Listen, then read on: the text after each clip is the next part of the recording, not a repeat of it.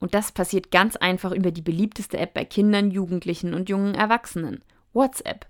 In Klassengruppen werden zum Beispiel Gewaltvideos oder Pornos geteilt. Die haben die Kinder und Jugendlichen dann auf ihrem Handy. Medienpädagogin Sina Straub erklärt, was daran so gefährlich ist. Was vielen nicht bewusst ist, da bewegt man sich auch ganz schnell im strafrechtlich relevanten Raum. Also das Versenden von Pornografie an Minderjährige ist strafbar. Noch übler ist es dann natürlich, wenn die Abgebildeten auch Minderjährige sind. Und auch das Verbreiten von Gewaltvideos und auch der Besitz dessen ist strafbar. Sina Straub hat eine Empfehlung, wie Eltern ihre Kinder ziemlich einfach davor schützen können, sich unbewusst strafbar zu machen.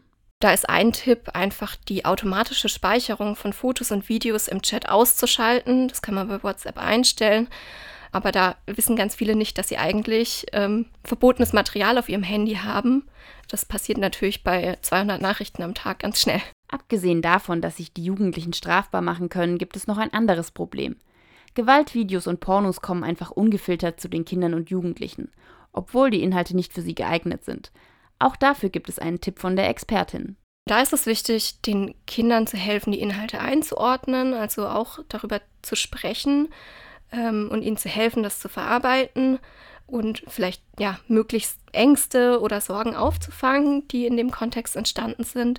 Generell müssen Eltern selbst einschätzen, welche Apps für ihre Kinder geeignet sind, da sich jedes Kind unterschiedlich entwickelt.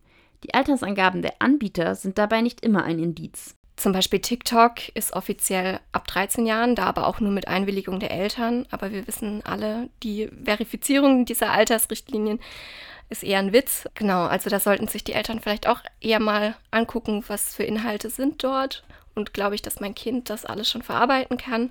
Oder ist es eventuell zu viel und äh, wir müssen das eingrenzen oder auf ein späteres Alter verlegen? TikTok ist eine Plattform, auf der kurze Videos gezeigt werden. Die App ist auf Platz 3 der beliebtesten Apps bei den 12- bis 29-Jährigen in Deutschland.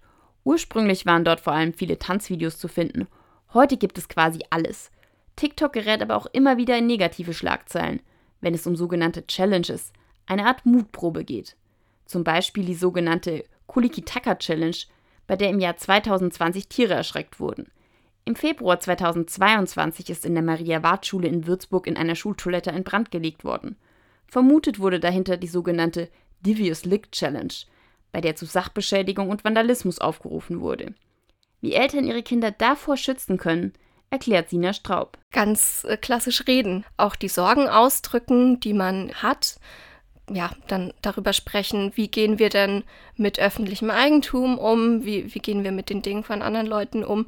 Und, und wenn man da ähm, ja, ganz gute Werte mitbekommt von zu Hause, sollte man eigentlich auch ähm, ein bisschen kritischer über so eine Challenge nachdenken können. Das Gespräch gilt auch als Mittel der Wahl zur Aufklärung vor lebensgefährlichen Challenges.